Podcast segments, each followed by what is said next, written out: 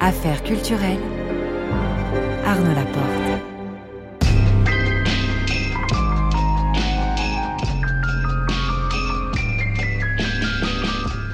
Changement de programme euh, ce soir, notre invité étant souffrant. Nous vous proposons une nouvelle écoute de l'émission du 23 janvier 2023. Ce jour-là, Sarah Giraudot venait nous parler d'une pièce qu'elle venait de créer, Le syndrome de l'oiseau. Depuis, elle a reçu le Molière de la meilleure comédienne pour ce spectacle qu'elle a repris depuis deux jours et jouera jusqu'au 20 avril au théâtre du Petit Saint-Martin. Vers 19h45, le son du jour Wall of Eyes de The Smile. Vers 19h50, le grand tour de Marie Sorbier sera à Angoulême pour le festival de la bande dessinée. Le tout est réalisé par Margot Page et Alexandre Fougeron avec Marie-Claire Omabadi et Jean Frédérix à la prise de son.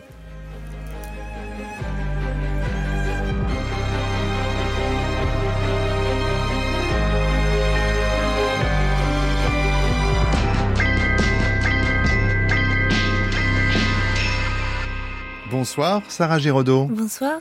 Évacuons, si, vous voulez bien, la question d'emblée. Alors, vous êtes la fille d'Annie Dupéré et Bernard Giraudot, ce qui est bien sûr une chance, mais euh, avoir deux parents qui sont tous deux de grands artistes, c'est aussi un poids quand on embrasse euh, la même carrière qu'eux. Vous avez eu envie d'être styliste, ai-je lu, mais le goût du théâtre vous a vite euh, rattrapé, se construire soi-même, hors des projections que l'on fait sur vous, projections qui viennent de vos parents. Ça a pris du temps, mais le temps a fait son œuvre.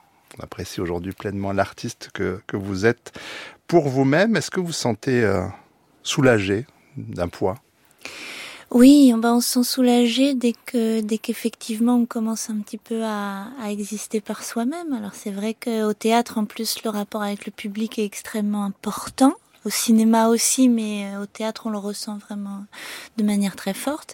Mais c'est vrai que quand on a deux parents que les gens aiment profondément, c'est long de s'en défaire et je, je cherche pas à m'en défaire en plus, mais qu'on qu'on devienne plus un trio qu'un duo qui a qui ont qui ont enfanté un, un une, une humaine qui est un peu qui est un peu les deux. Alors on va maintenant parler que de vous, si vous voulez bien. On va revenir au, départ à votre euh, faculté de faire rire vos copains, euh, faire le clown. Côté humour, vous dites c'est plutôt la bande du Splendide qui a votre préférence. Aussi parce que c'est une troupe, mais justement, euh, faire du théâtre pour vous, est-ce que ça a été déjà choisir une famille?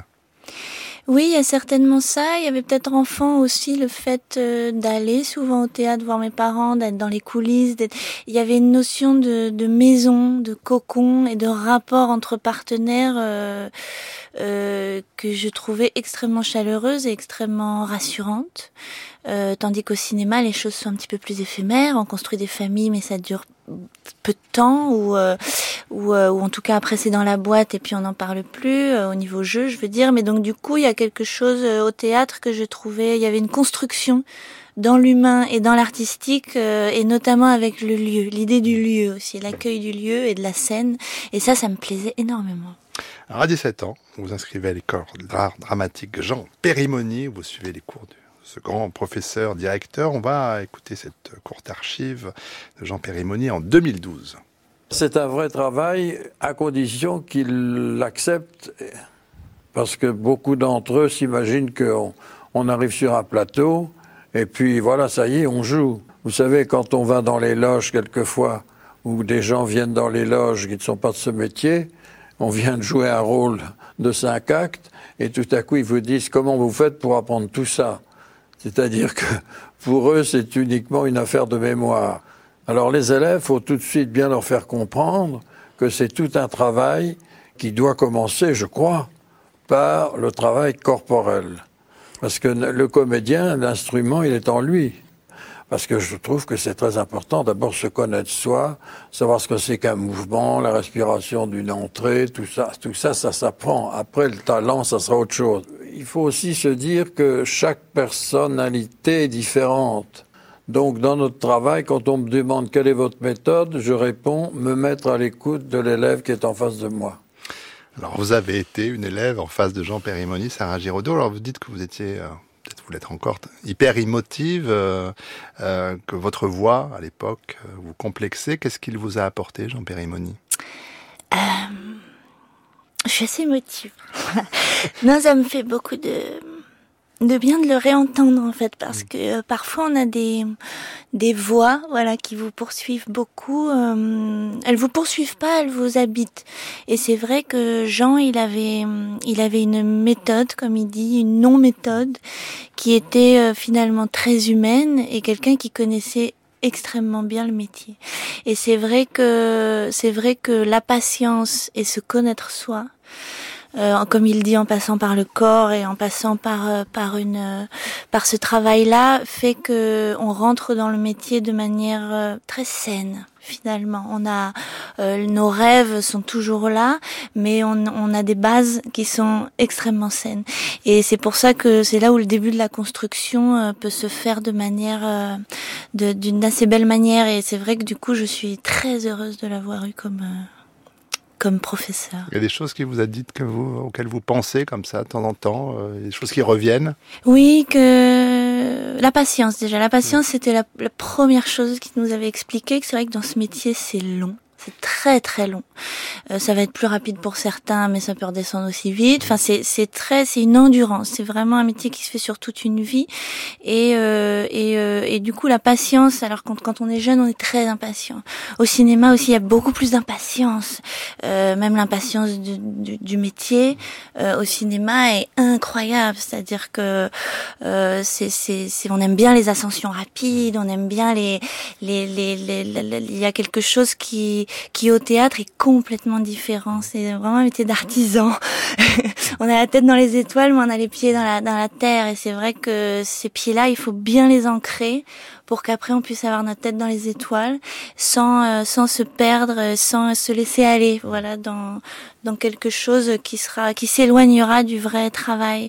Et, euh, et c'est ça qui m'a appris. Après, il m'a appris deux choses extrêmement importantes, c'est l'écoute l'écoute, je pense qu'on peut tout jouer et on peut être le plus libre euh, dans le jeu sans, sans avoir et construire une belle colonne vertébrale quand on l'écoute peut, peut nous sauver de tout. En fait. Euh, même si la colonne vertébrale est un petit peu parfois, euh, on va dire fragile, l'écoute, elle va vous sauver de tout. Et donc euh, ça, c'est vrai que c'est des acteurs, c'est toujours je te parle et comme dans la vie, tu me réponds. Et si tu écoutes comment je t'ai dit, que tu as bien réceptionné ce que je viens de te dire, et eh ben instinctivement l'instinct en fait va te faire me me répondre comme ci ou comme ça. Et donc euh, et donc ça, c'était vraiment extrêmement important parce que ça ne vient pas forcément euh, euh, ça reste pas tout le temps l'écoute. C'est bien sûr on peut être, mais c'est une concentration aussi, et, euh, et ça c'est extrêmement important. Et aussi faire de ses défauts euh, une qualité. Mmh. Et ça, c'est plus qu'important. c'est apprendre à se connaître et pas forcément à s'aimer, mais à s'accepter. Et souvent, les défauts, ce qui nous semble être des défauts, c'est surtout ce qui ressort dans le regard de l'autre. Euh, quand on a une particularité, euh, voilà, euh, une voix un peu fluette, euh, un nez un peu trop grand. Enfin, il nous avait, il, m'avait dit ça aussi de Sandrine Kiberlin qu'il avait eu, qui était un petit peu complexée par son nez au départ, alors que, alors que personne n'en parle. Mais chacun a ses complexes et, euh, et quelque part, euh, il nous disait, vous verrez que vos complexes, que vous pensez être des défauts, vous verrez que plus tard, ça va être vos qualités. Mmh. Et c'est vrai que jeune, à chaque fois, on imitait ma voix, on se moquait un peu de moi. Euh, il y avait toujours quelque chose comme ça. De, donc c'est surtout le regard de l'autre qui, qui me faisait rester complexée. Mais finalement, le fait de l'accepter et de l'utiliser, et ben ça s'est transformé et de plus en plus de gens se sont dit mais quelle voix vous avez, qu'est-ce que j'aime votre voix et tout ça. Et en fait le regard de l'autre s'est transformé, mais aussi par l'acceptation que j'ai eu moi. Et ça, euh, ça aussi Jean a eu beaucoup de de qualité dans comment il nous a transmis cette idée-là. Alors vous parlez d'impatience, Sarah Giraudot, euh, vous n'avez pas eu à faire preuve de beaucoup de patience parce que alors vous faites vos débuts dans les monologues du vagin d'Eversler avec euh, Micheline Dax, euh, mise en scène d'Isabelle Ratier, puis deux ans plus tard Molière, du meilleur espoir féminin, pour euh, votre prestation dans la valse des pingouins, le spectacle musical de Patrick Hautecoeur, mis en scène par Jacques Decombe. Cette récompense rapide, elle compte à ce moment-là, justement, dans, euh, dans le fait de prendre confiance en vous? Oui, elle compte. Surtout que ça a été vraiment un étonnement vraiment euh, très grand. Mais euh, non, elle, compte, elle comptait beaucoup parce qu'effectivement, c'était des premières années où j'étais euh, où j'étais un petit peu perdue entre guillemets entre mes rêves euh, et en même temps euh, devoir euh, devoir euh, devoir essayer d'exister. Avec entre guillemets oui le poids de mes parents et mon père qui avait une peur bleue que je fasse ce métier. Donc j'étais un petit peu euh, entrecoupée de mes désirs à moi euh, le désir des autres la peur des autres ma peur à moi. Et c'est c'est des années euh, de, de jeunesse dans le métier qui sont qui sont un petit peu étranges Mm. et en même temps remplies de rêves et de et d'envie. Donc euh, c'est vrai que d'avoir ce Molière, euh, encore une fois, je me suis dit bon, c'est le public aussi qui qui me le donne et j'en étais euh, ravie. Ça m'écartait un petit peu de de ma chance d'être là euh, parce que j'étais fille Mm. de. À propos de rêve, euh, bon, il y a beaucoup d'autres spectacles qui vont suivre, beaucoup de succès, mais côté grand ou petit écran, on va dire que les choses ont pris plus de temps. Mais est-ce que ça faisait quand même partie de vos, désirs dans ces premières années de, votre carrière? Ça faisait partie de mes grands désirs, mais ça a pris énormément de temps. Énormément de temps parce que je, pense aussi que, comme dit Jean, encore une fois, ce métier se vit en fonction des personnalités des natures et qu'il n'y a pas les mêmes euh, méthodes pour chacun. Et c'est vrai que l'image va chez beaucoup capter quelque chose tout de suite. Et euh, parce qu'il y a peut-être quelque chose de très clair dans la nature, dans la personnalité. Et, euh, et c'est pour ça que l'image ça, ça a son mot. Et c'est vrai que c'est quelque chose que j'ai beaucoup remarqué par rapport au théâtre, c'est que l'image c'est qu'est-ce que vous dégagez, c'est pas forcément qui vous êtes ou ce que vous êtes à l'intérieur, c'est qu'est-ce qui se dégage de vous, quelle est quelle est l'image que vous donnez. Et, euh, et c'est vrai que du coup ça a pris beaucoup plus de temps car je pense que les contradictions qui pouvait y avoir, qui peut y avoir dans certaines personnalités, euh, entre un intérieur et un extérieur, et, euh, et, et que la personne aussi ait digéré ça, euh, comme dit encore une fois Jean, c'est d'apprendre à se connaître, et ça, à un moment donné, faut quelques années. Euh, je pense que cette contradiction-là ne fonctionnait pas. C'est-à-dire que j'étais j'étais quelqu'un à l'intérieur que je connaissais, mais mon extérieur dégageait complètement autre chose. Et je pense que ça perturbait parce que cinéma, on a peu de temps, on a des castings qui durent 10 minutes, euh, on vous juge très très vite sur votre apparence. Et donc l'apparence et l'image que vous dégagez, si elle est un peu contradictoire avec votre personnalité à l'intérieur, il y a quelque chose qui se fait pas.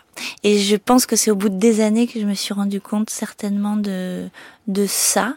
Et euh, et puis après c'est c'est une c'est une belle rencontre avec euh, avec une personne en particulier, avec un rôle en particulier qui fait que ces contradictions vont être euh, vont être justement utiles et vont être mis euh, vont être mis euh, en avant et là du coup ça va ça va ça va ouvrir les, les possibles. Alors, C'est- c'est comme ça que je le vois. Ouverture, en effet, avec ce personnage de Marina Loiseau dans le bureau des légendes, la série d'Éric Rochant, qui va imposer justement cette contradiction, cette silhouette, cette voix, cette intériorité, cette extériorité devant la caméra. Avant d'en parler, on l'a encore, on va écouter Éric Rochant sur France Culture en 2017. Le choix des acteurs, c'est vraiment une des très très importantes prérogatives de l'auteur-producteur, parce que c'est là que ça se joue. C'est là que ça se joue. Une fois qu'on a des écrits, donc tout se joue sur les écrits, c'est-à-dire le scénario, l'histoire, euh, la profondeur des personnages, euh, la profondeur des thèmes. En fait, la grande, encore, encore une fois, la grande différence entre une série et un long métrage, c'est qu'une série, pour parler un peu crûment, vulgairement, il faut qu'elle en ait dans le ventre. Ça veut dire quoi? Ça veut dire que, à partir du moment une thématique, un concept, il faut que ça puisse euh, supporter le rendez-vous régulier une fois par an sur 10 épisodes. Encore une fois, on a fait 30 épisodes, quasiment 30 heures de, de, de film. Donc, il faut pas seulement que les comédiens et que les personnages soient assez profonds et intéressants pour qu'on puisse avoir envie de les revoir, mais il faut aussi que l'univers qu'on décrit et les thèmes qu'on décrit soient assez profonds pour qu'on ait envie de, de continuer à les voir. Vous vous sentez comment? Impatiente, Prête? Je crois. Je suis un soldat sans armes. J'ai l'air innocente. Mon pays a l'air en paix. Est-ce que tu es content d'être ici avec moi? Oui. Enfin, enfin non, je me pose pas la question. C'était toujours l'interrogatoire. Oui. Ah merde. Quoi qu'il arrive, continuez. Même si en face, on cherche à vous déstabiliser. Tu as une grande confiance dans tes amis de la CIA.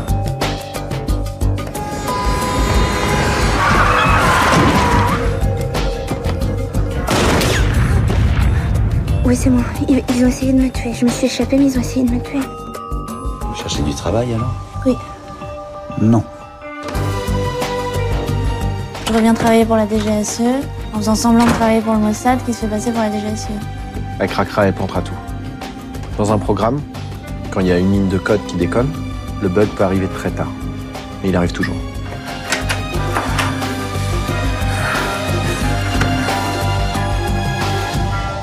Un petit mix de Marina Loiseau, euh, Sarah Zirodo. Il paraît que vous étiez surprise de jouer une espionne au départ.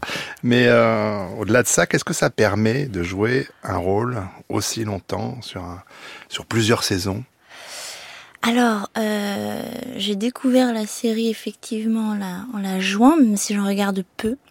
Mais j'aime beaucoup tourner une série parce que c'est vrai que c'est un c'est un parcours qui est totalement différent d'un long métrage. C'est-à-dire qu'on suit vraiment un personnage euh, sur sa longueur et, et ça encore une fois, c'est Eric Rochon aussi qui le disait, c'est la chance de pouvoir lui, lui, lui créer, un, lui dessiner un présent, mais qu'après ce présent devenait un passé. Donc il avait un passé, on lui redessinait un nouveau présent et puis qui redevenait passé et, lui imaginait un futur.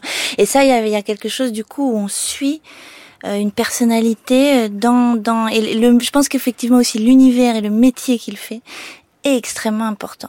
Et là, l'univers du bureau des légendes et de l'espionnage, c'était mais c'était magnifique à, à, faire parce que et dans le jeu et dans l'intérêt qu'a ce métier euh, euh, au niveau géopolitique et tout ça, c'est tout était extrêmement intéressant. Euh, et puis incidemment, ce rôle de Marina Loiseau vous a amené à travailler avec des comédiens iraniens, puisque personnage était en mission en Iran. Ça vous a, j'imagine, davantage encore sensibilisé à, ce qui se passe aujourd'hui dans ce pays. Vous avez dit dans Libération, il y a quelques semaines, que vous envisagez de réaliser une fiction qui pourrait avoir euh, l'Iran pour euh, J'aimerais beaucoup. de fond. J'aimerais beaucoup parce que les, les, les, avoir travaillé avec eux, avoir parlé aussi leur langue que j'ai profondément aimé, euh, j'ai beaucoup aimé. Euh, j'ai beaucoup aimé les Iraniens et travailler avec les Iraniens. Il y avait quelque chose euh, au ce pays aussi. J'aimerais y aller malgré tout ce qui s'y passe là-bas parce que je trouve qu'il y a quelque chose d'assez fascinant. Et, euh, et, et même le rapport qu'ils avaient euh, aux autres et au travail, euh, il y avait une profonde douceur, une profonde générosité, et puis euh, et donc beaucoup de questionnements sur euh, sur comment ça se passe dans ce pays et, et pourquoi et comment ça se fait aussi que cette population soit aussi euh, soit aussi riche et ouverte et euh, et, euh, et, et, douce et généreuse c'est ça que j'ai j'ai j'ai j'avais envie de de percer un petit peu euh, le mystère. Il y a, il y a un mystère qui me qui me fascine beaucoup et comme j'avais j'avais beaucoup travaillé, j'avais beaucoup aimé travailler avec eux, je rêvais d'effectivement construire une fiction avec une jeune, euh, un parcours d'une jeune iranienne euh, qui quitterait son pays pour venir en France et donc euh, voilà, il y aurait, il y aurait, y aurait plein de choses à dessiner. Bon, bah, peut-être l'avenir. Mais alors, avant d'en revenir euh, au présent et au théâtre, on va s'arrêter sur votre choix musical, Sarah Giraudot. Euh, le morceau A Real Hero de College avec Electric Fuse, euh, qu'on retrouve, on va l'entendre dans la bande originale du film Drive de Nicholas Winding Refn. Pourquoi ce choix? Eh bien, je ne sais pas, parce que quand on me demande à chaque fois des choix musicaux, c'est extrêmement compliqué. Quand on adore le classique, qu'on aime bien l'électro, qu'on adore le, le- le- En fait, j'aime... Comme je vous comprends. J'adore la musique. Et c'est vrai que quand on me demande un choix, je ne sais pas du tout quoi donner. Donc, C'est le premier qui vient. Donc là c'était Albinoni, et après, je suis passée à College. Bon, N'expliquez pas pourquoi, mais c'est parce que l'électro, je le trouve très intéressant. euh. Je l'ai découvert ces dernières années, je ne le connaissais pas bien avant et je trouve que c'est une musique qui, qui éveille l'imaginaire d'une autre manière. Et pour le cinéma, c'est magnifique, pour le théâtre aussi, c'est beau.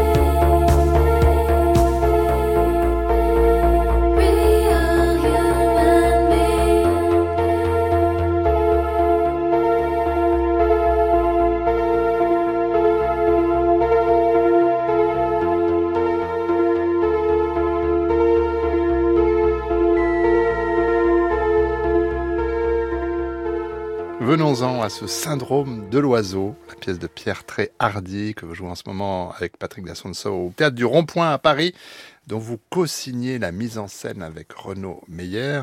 C'est difficile d'en parler sans dévoiler son sujet. Mm. Donc euh, si vous qui nous écoutez voulez aller voir le spectacle et ne rien savoir avant, vous arrêtez peut-être maintenant et puis vous reprenez avec le podcast. Parce que l'écriture, elle, ne dévoile que progressivement la situation qu'on découvre. Alors certes, il y a une étrangeté dès le départ, puisqu'on on voit cette euh, jeune femme, Eve, un homme nettement plus âgé, Franck. On sait qu'il y a un enfant dans une chambre hors champ, mais le sujet va se dévoiler peu à peu. Bon, on va le dire hein, quand même, mais euh, on va vite comprendre qu'Eve n'est pas sortie de cet espace assez sinistre depuis longtemps, qu'elle semble retenue contre son gré, telle malade, c'est ce que Franck nous dit ou lui dit.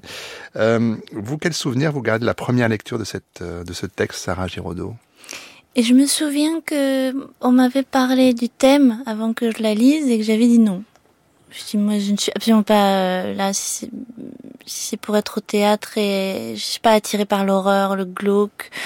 Euh, c'est quelque chose qui me qui ne m'intéresse pas. Je veux dire il faut que j'ai faut que j'ai des portes de sortie euh, et donc euh, déjà le thème me me me me déplaisait un petit peu et et par contre en la lisant je suis tombée amoureuse. Parce que dans l'horreur, il y avait le thriller, euh, l'humour et la poésie.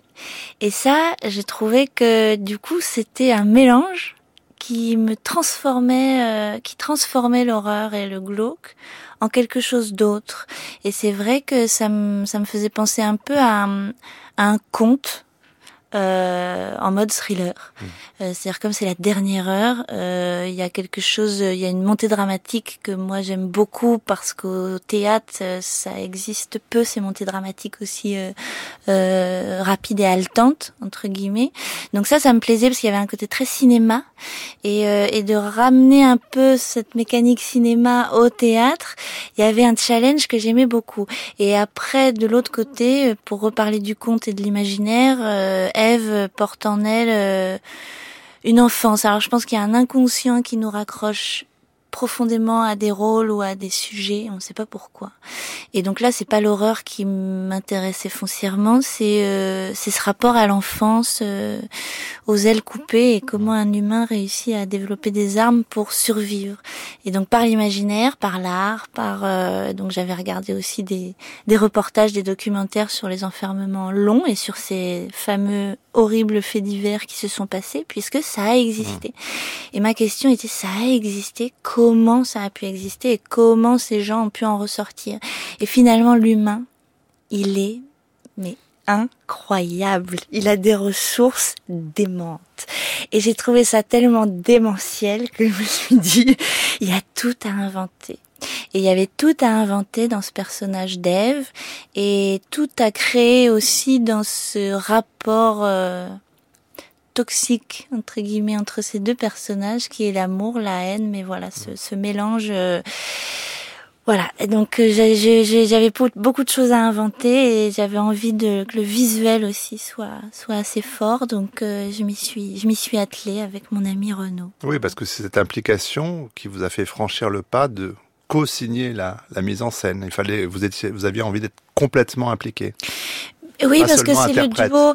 Non, parce que là, les interprètes, ils font la pièce quelque part. C'est c'est le, le jeu. Le jeu est tellement important dans cette pièce que que quelque part et les rôles sont tellement difficiles de jouer un salopard pareil euh, dingue et de jouer cette femme enfant aussi avec une folie euh, complètement elle, c'est très difficile. Donc du coup, euh, de remettre, j'avais envie de, de, dessiner le tableau, de pas juste être la couleur au milieu. Je m'appelle Eve. Je suis sa prisonnière dans la maison.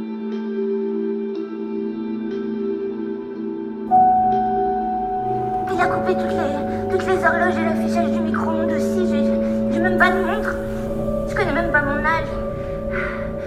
Il m'a, il m'a enfermé. Ça fait, oh, ça fait tellement longtemps. Je, je, euh, je, rentrais du collège, ça je le sais. J'avais, j'avais 10 ans, je crois, et il m'a enfermé pour toujours.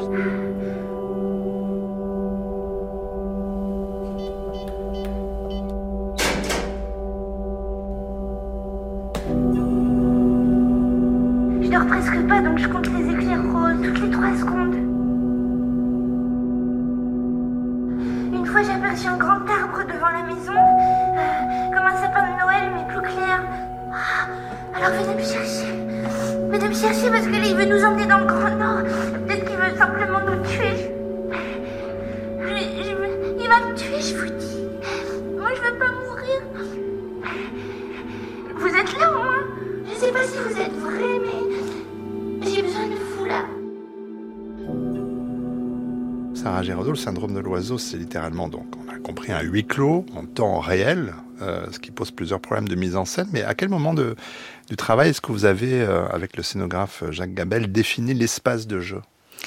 Alors, euh, l'espace de jeu, on en a discuté sur ce fil très ténu qui, entre qui doit y avoir entre l'imaginaire et la réalité. C'est-à-dire, je lui ai dit, je veux qu'il y ait du réalisme pour qu'on puisse être dans un endroit crédible et qu'on puisse se raccrocher à quelque chose de, de, vivant quelque chose qu'on connaît, et en même temps y mettre euh, un imaginaire qui fait que le domaine poétique et du conte va pouvoir aussi exister. Et, euh, et donc ce, ce, ce rapport entre les deux était très euh, était indispensable. Et puis en même temps, il y avait une question de budget euh, qui était très petit. Donc comment réussir à, à- à créer ce lieu qui soit euh, euh, ni trop ni trop enfermant ni trop oppressant mais qu'en même temps on puisse voir aussi. Bon il est oppressant on est d'accord mais mais euh, mais où euh, où euh, où la présence de l'enfance euh, et la présence aussi de, de du manuel. C'est-à-dire que Franck, pour insonoriser cette pièce, on s'est dit, il faut que ce soit lui. Il faut qu'on voit que ce soit lui qui ait mis les feutrines, qui ait construit, qui ait mis ses... Et que quelque part, la présence du manuel, plus que juste des murs où il y aura eu des dégâts des eaux et des murs de cave, et ben, c'était plus intéressant et ça créait aussi finalement un cocon. Euh, un cocon étrange, mais un cocon. Ouais, il y a un détail euh, parmi d'autres, mais quand même que j'ai- moi j'ai trouvé très fort, c'est à, donc à Jardin, hors de notre vue, il y a la chambre de l'enfant, mais qu'on ne verra pas. Mais pour y parvenir, il y a une toute petite porte qui doit faire à peine plus d'un mètre de haut, et ça, ça nous renvoie vraiment vers le conte. Et ben ça, c'est toutes les idées qu'on a eues en discutant, où, euh, où effectivement, je lui avais dit, mais ce serait bien qu'ils ils sont dans la cave, mais pour que depuis 18 ans, elle puisse y vivre, il y a la cuisine derrière, on sait pas s'il y a une petite chambre ou pas, il y a cette salle, mais qu'en tout cas, comme les sous-caves où là où on mettait le vin, et que tout d'un coup, cette sous-cave, ça soit devenu la chambre de l'enfant, parce que cet enfant n'était absolument pas prévu, et où est-ce qu'on va le mettre? Et, euh, et que tout d'un coup, cette petite sous-cave où certainement on devait mettre le vin, et ben, et ben voilà, que l'imaginaire un peu puisse se, se, se faire, et puis, euh, puis voilà, avec tous ces jouets, il y a la présence du piano aussi, la présence du piano, moi, m'a énormément euh, plu dans cette pièce, alors que ça aurait pu ne pas. Donc il y a la présence de la musique, c'est un autre partenaire pour elle aussi qu'elle a depuis 18 ans et euh, sur lequel elle a gravé euh, des dessins. euh, tout ça, ça participe au décor et à, y- et, et à une vie qu'aurait pu exister pendant 18 ans. Et puis, euh, Travail des Lumières, Jean-Pascal Prache, matière sonore, on va dire, signé Bernard Valery. Euh, c'est également des, sont également des outils narratifs. Quel type d'échange vous avez eu avec, avec eux? J'ai eu des échanges constants. Alors les lumières plus tard avec Jean-Pascal, avec qui ça a été un rapport merveilleux parce qu'il a tout de suite compris euh, ce qu'on cherchait et, euh, et donc vraiment c'était euh, c'était très beau, je trouve ce qu'il a fait. Justement, il a compris cette euh, ce côté euh, d'être vraiment à mi-chemin entre le glauque et en même temps ce cocon ce cocon, euh, euh, je dirais pas chaleureux, mais, euh, mais, mais doux, avec quelque chose de, de, de très doux qui correspond à Eve et en même temps une dureté qui correspond à Franck. Donc ça, il a, j'ai trouvé ça magnifique. Avec Jacques, on a beaucoup parlé Gabel en amont, et avec Bernard, ça a été un travail tout du long. C'est-à-dire que Bernard Valéry, là où il est magnifique, c'est qu'il accompagne dès le début des répétitions jusqu'à la fin des répétitions parce que il veut entendre les voix, il veut entendre le rythme de la pièce, euh, comment les choses se dessinent. Et puis euh, après, moi, sachant exactement aussi ce que je voulais dessiner, il était très à l'écoute de tout ça et, euh, et donc euh, il a proposé énormément de choses. J'ai proposé aussi des choses et tout s'est tout s'est merveilleusement bien mêlé. Mais je lui ai dit dès le départ quand je l'ai rencontré que le son le son euh, était pour moi une des choses les plus importantes parce que c'est ce qui vous guide l'émotion. Et c'est vrai qu'on le fait beaucoup au cinéma, on le fait moins au théâtre avec des, des moments des musiques qui arrivent puis qui repartent puis qui viennent. Mais c'est pas c'est pas c'est pas le son qui guide l'émotion. Euh, moi c'est extrêmement important le son. C'est pour ça quand on parlait de l'électro aussi qui est qui qui, qui est un guide de l'émotion aussi merveilleux euh, et de l'imaginaire. Et là j'ai voulu que le son soit soit accompagnateur un peu tout du long euh, euh, sans l'entendre. C'est-à-dire que parfois on l'entend sans l'entendre, parfois il et juste essayer qu'il guide un peu l'inconscient, en fait, Mmh. l'inconscient de l'imaginaire des gens. Et puis bon, mais bien sûr, il y a la direction d'acteur, Sarah Giraudot. Éric Rochon parlait de l'importance du choix de l'interprète. Euh, comment euh, avez-vous choisi euh, Patrick Descenso et comment est-ce que vous l'avez dirigé aussi? J'avais beaucoup de mal à trouver un acteur pour ce rôle parce que c'est un rôle un peu indéfinissable. C'est un petit peu dur de. Alors j'ai cherché quelqu'un qui, qui dégageait aussi une forme d'assurance et de et de dureté, mais qui en même temps pouvait y trouver un enfant un peu un peu un enfant un peu traumatisé à l'intérieur, donc euh, une espèce de pudeur mélangée à, quelque chose de, de âpre et en même temps de doux. Donc c'était un mélange très... Je me suis dit mais comment je vais trouver ça? Et donc j'ai pris du temps à chercher et puis Patrick, je l'avais vu dans plusieurs films en second rôle et il me plaisait beaucoup. C'est-à-dire, je trouve qu'il dégageait quelque chose. Il pouvait être entre, on pouvait avoir peur tout en ayant envie de le prendre dans ses bras. Et euh, et euh, et puis j'aimais bien ce qu'il dégageait. Donc euh, je l'ai rencontré. Puis après on a on a beaucoup travaillé parce que le rôle de Franck c'est pas une sinécure. C'est Vraiment. non, c'est très très compliqué et donc c'était de rentrer dans les affres, euh, la tête d'un d'un d'un dingue, de mais d'un dingue en même temps, mais sans pour trouver de la réalité, de la, il faut lui trouver, euh, il fallait lui mettre de l'humain, il fallait réussir aussi à ce que Patrick mette de Patrick dans, dans ce personnage. Et quand il y a un personnage hideux et honteux, on n'a absolument pas envie de mettre de soi. Donc c'était le problème où j'ai dit mais il faut pour l'humaniser, il faut que tu mettes du Patrick dans dans tes réactions dans Franck. Et puis euh, et puis ça va se dessiner comme ça. Et après la la folie dans le texte euh, il y a beaucoup de parfois de choses illogiques. Et il a fallu qu'on construise notre logique. Comment comment un malade va réussir à avoir sa propre logique et réussir à euh, à comment dire à ce que l'autre vous croit. Alors, beaucoup d'autres choses à dire sur un spectacle très riche, très fort, très beau. Euh, évoqué très rapidement la dernière séquence, sans la dévoiler, mais que j'ai trouvé très belle, une forme de, de, de chorégraphie, mais enfin, ce qui crée beaucoup d'images euh, dans l'esprit du spectateur, en tout cas dans le mien. Savoir finir, c'est pas simple. Vous l'avez trouvé comment, cette fin, Sarah Giraudot? C'est savoir commencer et savoir finir. Et, essayer d'être bien au milieu. Et essayer d'être bien au milieu. Essayer que ça marche. Mais le début et la fin, c'est-à-dire comme disait encore euh, Jean Périmoni, l'entrée et la sortie. Ouais. Si vous faites une très bonne scène et que vous sortez comme une nouille, euh, c'est dommage parce qu'on se souvient plus de la nouille que de la bonne scène. Donc euh, c'est vrai que l'entrée et la sortie sont très importantes et, euh, et donc euh, là cette sortie j'ai eu des images très tôt très tôt, avant même de commencer à travailler, avant même qu'on commence les répétitions, euh, je, j'avais, euh, j'avais euh, l'image de cet oiseau. Quand je dis cet oiseau, c'est cet enfant euh, qui n'a plus d'aile, mais qui s'en est construit et qui, au moment de de peut-être euh, pouvoir sortir, euh, c'est tout ce qui va s'accabler sur elle, tout, tout, tout ce monde qui va s'écrouler autour d'elle et en même temps les choses qui vont s'éveiller. Donc euh, après, c'est très, c'est Hmm. très étonnant de devoir expliquer un visuel. Non, bah. Quand on est très visuel, euh, je l'avais dans ma tête et j'ai réussi, on va dire, avec Renaud à ce qu'on s'approche au plus près de, de la vision que que j'avais et c'est pour ça que j'en suis heureuse. Après, euh, je la vois pas de l'extérieur, même si on l'avait filmé, mais en tout cas, c'était de d'être entre deux mondes et, euh, et d'avoir euh, un peu le cœur qui se qui se soulève. Merci beaucoup, Sarah Merci Giraudot, à vous, d'avoir été merci notre beaucoup. invitée.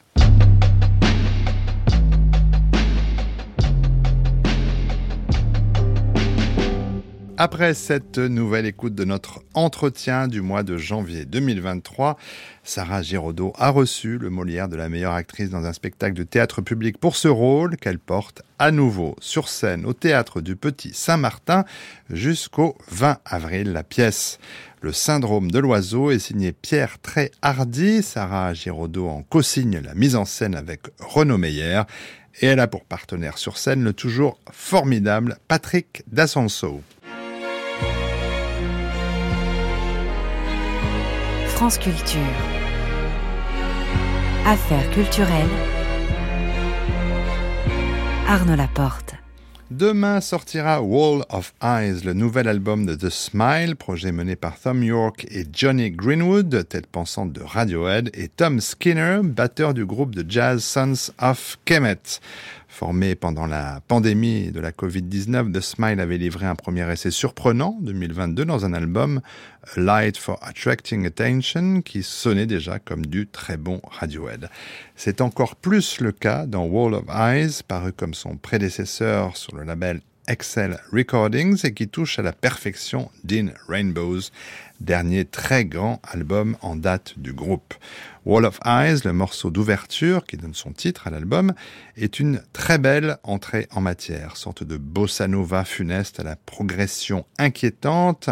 Il abrite la voix magnétique de Thom York dans un cortège de cordes. Le chanteur se retrouve épié par des regards intrusifs dans le clip en noir et blanc réalisé par Paul Thomas Anderson, peut-être une façon pour l'artiste de nous montrer ce qu'il perçoit depuis les débuts remarquables de Radiohead, à savoir une multitude de regards scrutant anonymement ses moindres faits et gestes, un véritable Wall of Eyes.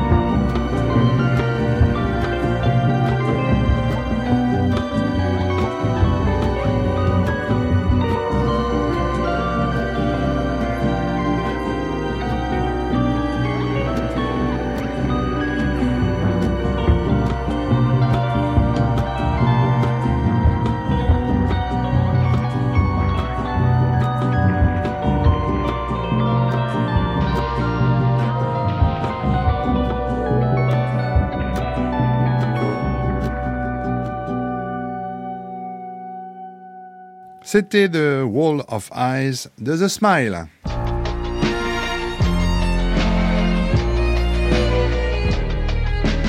France Culture, le grand tour, le grand tour, grand tour. Marie Sorbier. Bonsoir Marie, où êtes-vous? Bonsoir Arnaud, je viens juste d'arriver à Angoulême parce que commence aujourd'hui la 51e édition du Festival international de la bande dessinée. Alors toute la ville est prête pour ce grand événement annuel qui attire de plus en plus de monde.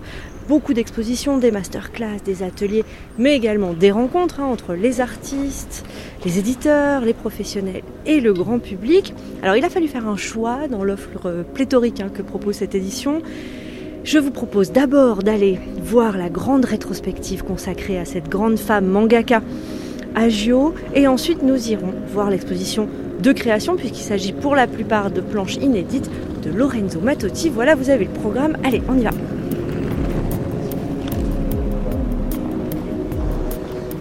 On va commencer. Bonjour à tous, alors je suis Xavier Gilbert, je suis l'un des euh, deux commissaires euh, sur cette exposition. On est très très content de, euh, vous permettre de découvrir, de redécouvrir l'œuvre de Moto Hagio au travers d'une grande rétrospective. C'est la première exposition qui lui est consacrée en dehors du Japon. Et c'est une rétrospective assez monumentale comme on l'a fait généralement ici, puisqu'on a plus de 160 originaux qui sont venus du Japon. Donc on a la possibilité comme ça de traverser son œuvre de manière en, en proposant un éventail assez riche. Donc Moto Hagio naît en 1949 euh, dans le sud du Japon. Et en fait, quand on essaie de regarder son, sa progression, euh, enfin, de retracer sa biographie, ce qui est assez fascinant, c'est de se, c'est comme s'il y avait une fée qui présidait autour de sa destinée et qui euh, faisait tout ce qu'il fallait pour qu'elle devienne mangaka. À 17 ans, elle découvre, euh, enfin à 17 ans, sa vocation euh, s'affirme parce qu'elle lit Shinsengumi de Tezuka et en disant ben voilà, je suis tellement ému par cette lecture, je veux faire des œuvres qui vont émouvoir les gens de la même manière. Et en 1969, elle a 20 ans, elle vient d'être publiée et elle devient professionnelle. En fait, ce qui se passe, c'est que lorsque euh, donc Moto commence et décide de devenir mangaka, euh, le paysage du manga est en train de changer. On a un paysage, le manga moderne, euh, qui est introduit par euh, Osamu Tezuka en 47 avec la nouvelle idée de trésor. Euh, ça, c'est la grande histoire officielle qui finit par écraser toutes les autres. Euh, et en fait, ce qui se passe derrière, c'est que euh, le Japon est en train de changer. On a la reconstruction qui, en gros, se termine symboliquement avec les Jeux Olympiques de 64. Et on est en train de basculer dans une ère de société de consommation. Et ça, ça veut dire aussi que, au niveau des filles, il y a euh, une demande. Le manga se développe pour les filles. Et ça, ça crée un appel d'air. Parce que jusque-là, c'était beaucoup d'auteurs masculins qui allaient produire euh, des mangas. Mais comme il y a une grosse demande, on va demander à des jeunes filles de venir euh, produire, comme Moto Hagio. Sauf que celles-ci ont une culture qui est radicalement différente de leurs, de leurs aînés masculins. Euh, ce qui caractérise vraiment le manga masculin à l'époque, ce qu'on appelle le story manga, qui est le manga mis en place par Tezuka, c'est la représentation du mouvement. Cette décomposition du mouvement très inspirée du cinéma, dans lequel on va dilater le temps pour bien reproduire sur la page toute l'action. Or, la culture de ces jeunes filles se trouve plutôt vers les récits illustrés qui euh, sont nés dans, leur, dans la littérature qui leur est consacrée. Euh, mais toujours est-il que, euh, à partir du moment où les jeunes filles arrivent, elles vont avoir cette culture qui se développe dans ces, dans ces récits-là et qui vont donc trouver, avec les mangas qui sont mis en place, euh, dans les années 60, un nouveau territoire d'expression et dont va s'emparer, et euh, Moto fait partie de cette nouvelle cohorte d'autrices qui va s'emparer de ça. Dans la, production plutôt euh, faite par des femmes, on est beaucoup plus sur la représentation de l'intériorité. Donc on prend la page comme étant un espace différent qui devient le, euh, comment dire, l'expression de l'intériorité des personnages. Donc on a quelque chose qui va prendre des dimensions beaucoup plus symboliques. C'est-à-dire qu'il ne faut pas prendre la page comme étant un truc qui commence en haut à droite pour les Japonais et en bas et qui se termine en bas à gauche, mais plutôt un tout dans lequel tous les éléments euh, coexistent, souvent en simultanéité, ou représentent des, mêmes, des points de vue différents sur la même chose, et viennent se combiner pour représenter euh, un territoire intérieur.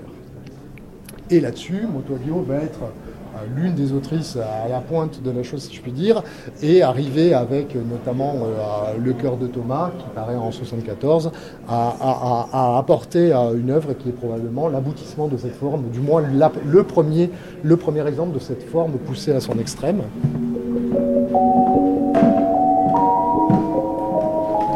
Bonjour. Bonjour. Vous êtes des festivalières euh, de ce festival d'Angoulême. Vous savez ce que vous êtes en train de regarder là? Vous la connaissiez cette mangaka ou pas du tout? Alors, pour mon cas, pas du tout. Euh, je lis peu de mangas au quotidien, mais je suis toujours super euh, curieux de regarder ce qui est exposé. Et là, en voyant ces planches, ça me donne envie de m'y intéresser. Et vous? Tout pareil, vraiment je connaissais pas du tout et ça me donne trop envie de lire. C'est tellement beau en fait j'ai envie de savoir, d'en savoir plus en fait maintenant que j'ai vu l'expo. Et vous venez chaque année à Angoulême Vous êtes des festivalières fidèles Oui, euh, moi j'y habite depuis un an, donc euh, j'étais venue l'an dernier et cette année également. Et euh, oui, enfin, je profite à fond des quatre jours. Quoi. Donc vous allez voir presque toutes les expos Tout à fait. Alors moi par contre je viens de Strasbourg, donc pas tout à fait à côté. Et bah, c'est la troisième année que je viens et pareil je vais profiter de là cette journée pour faire toutes les expos. Moi, je suis arrivée hier et je repars lundi pour être sûre de bien, bien être là tout le temps. Un gros programme, quoi. Exactement. Je vais vous laisser regarder tranquille. Merci beaucoup. Merci.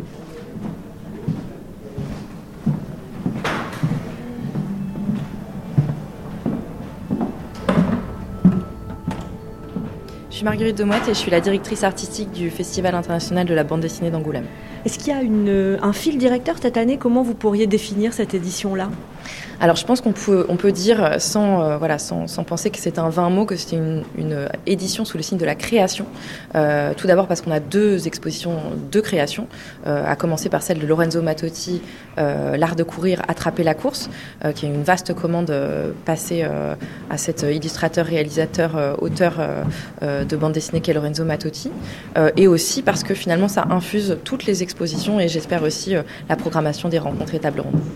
On a beaucoup discuté les dernières années sur euh, le milieu de la bande dessinée qui est encore euh, assez masculin. Est-ce que cette question de la féminisation euh, est une question qui pour vous est importante et rentre en compte dans vos choix de programmation?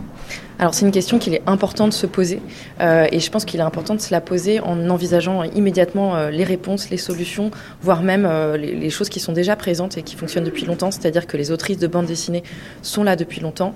et donc l'idée c'est plutôt que justement de, de ne faire que se poser les questions, d'aller vraiment les montrer, d'aller euh, les visibiliser, d'aller les rendre euh, euh, présentes partout, dans les expositions, dans les rencontres. Et je crois que c'est le cas cette année. Et là, vous nous conseillez qui, par exemple, comme autrice de bande dessinée qu'on pourrait aller voir là tout de suite? Alors évidemment, je vous conseille d'aller voir l'exposition Ninantico dont je sors quasiment et où l'autrice était en train de dessiner elle-même sur les murs de l'exposition à la toute fin pour rendre encore plus inédite la proposition qu'on fait. Merci beaucoup. Merci. Et bon festival. Merci beaucoup à vous aussi.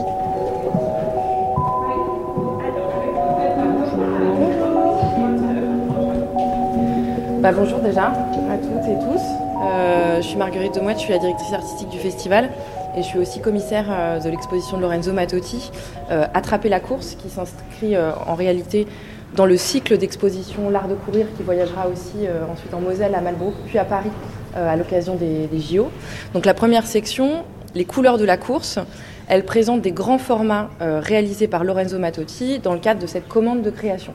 Donc c'est euh, la première fois que le Festival international de la bande dessinée d'Angoulême euh, fait une aussi grande exposition de création. Ça n'a rien à voir de faire une exposition de bande dessinée avec des planches originales euh, et une exposition de création où il y a quelque chose de très spontané, de tout à fait inédit et qui va poser là des questions de scénographie, de commissariat, de présentation vraiment très très spécifiques. Donc là, vous allez rentrer quelque part un petit peu comme ça a été le cas pour moi ces derniers mois, dans l'atelier de Lorenzo Mattotti. C'est vraiment ça. Vous allez voir, on se pose beaucoup de questions au début sur euh, justement les techniques employées. Euh, et il mêle en fait tout simplement trois techniques euh, crayon, pastel et encre. Quelle est la participation de l'autrice Maria Pourchet? Alors Maria Pourchet, c'est euh, donc une romancière que j'ai sollicitée euh, pour cette exposition euh, de manière à en fait animer les dessins de Lorenzo Mattotti. On peut s'interroger sur sa place dans l'univers, le milieu de la bande dessinée. Il en, a une, il en occupe une très singulière, importante mais singulière. Et l'enjeu, c'était aussi de se dire qu'est-ce qu'on fait en tant que festival international de la bande dessinée, comment on met en dialogue aussi les arts, et surtout comment on crée de la narration? Je pense que le propre de la bande dessinée, c'est euh, par la séquentialité, le rapport au mouvement, le dynamisme éventuellement des cases et des pages, euh, d'aller susciter une narration très singulière. Euh, mais en tout cas, vous les retrouverez, les quatre fictions que j'ai demandé à Maria Pourchet de réaliser, rythmant les quatre sections de l'exposition, c'est-à-dire les couleurs de la course, flamme, course archaïque, et enfin coureur-coureuse dans l'œuvre de Lorenzo Mattotti. On a aussi essayé, à travers des compositions de cadres, on va voir ça un petit peu euh, plus loin, de montrer justement euh, cette diversité, cette simplicité en même temps des techniques, euh, du pur crayonné qui vient essayer de capter, capturer le mouvement, à des pastels et à des mélanges crayon-pastel et à des encres. Donc tout ce que vous voyez ici, même ces mélanges très très intenses, très colorés, ce sont des encres. Et ici, on a donc ce texte de Maria Pourchet qui s'appelle Comme les filles et qui vient se dessiner autour de cette image que vous avez ici c'était aussi l'idée de parler de la course au sens le plus simple, le plus quotidien du terme, donc de ces deux jeunes filles qui vont courir quotidiennement. Donc la course, elle est vraiment prise ici dans tous ses aspects, euh, à la fois euh, ce qu'on appelle le running en fait, euh, vraiment ce phénomène de la course hyper démocratisée, de cette discipline simplement sportive, jusqu'à la course des athlètes qu'on va retrouver ici plus tard, et enfin à des phénomènes, on va dire, plus archaïques de la course, la course comme fuite, euh, permettant d'échapper à un danger. Donc ça, c'est des choses qu'on va voir se déployer euh, tout au sein de l'exposition. Et je vous emmène à la suite. Euh.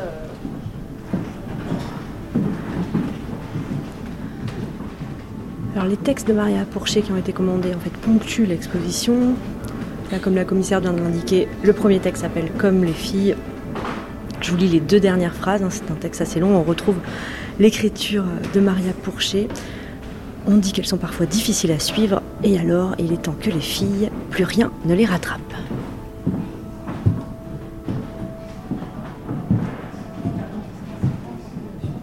Il vient de répéter d'autres grands formats. Ici, ce sont des encres euh, que sont les courses archaïques. C'est comme ça que Lorenzo a commencé euh, à les nommer, avec ces, euh, ces tonalités bleutées, ocre, qui viennent parler de quelque chose comme un ancêtre, une dimension originelle de la course qu'on va retrouver ensuite dans un texte ici de Maria Pourchet qui s'appelle Néni Kamen et qui parle des origines du marathon. Vous verrez, c'est un très très très très beau texte. Voilà. Et ce deuxième texte de Maria Pourchet commence par cette question qui est reproduite sur un, un kakemono dans le centre de l'exposition. Dans l'histoire des hommes au monde, d'abord la guerre ou d'abord la course?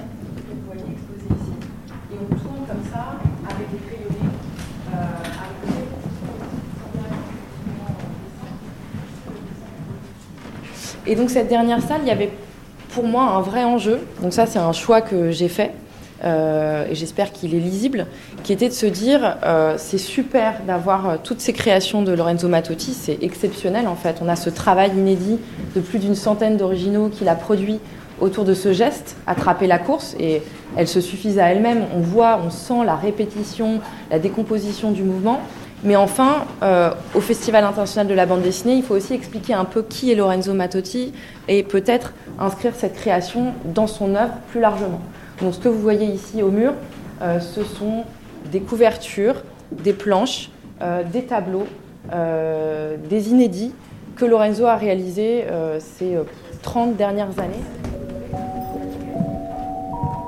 Suite du Grand Tour, Marie Sorbier, demain, ce sera dans quel endroit Demain, Arnaud, retour à Paris, je serai au centre Pompidou pour le festival Hors Piste. Merci, et à demain Marie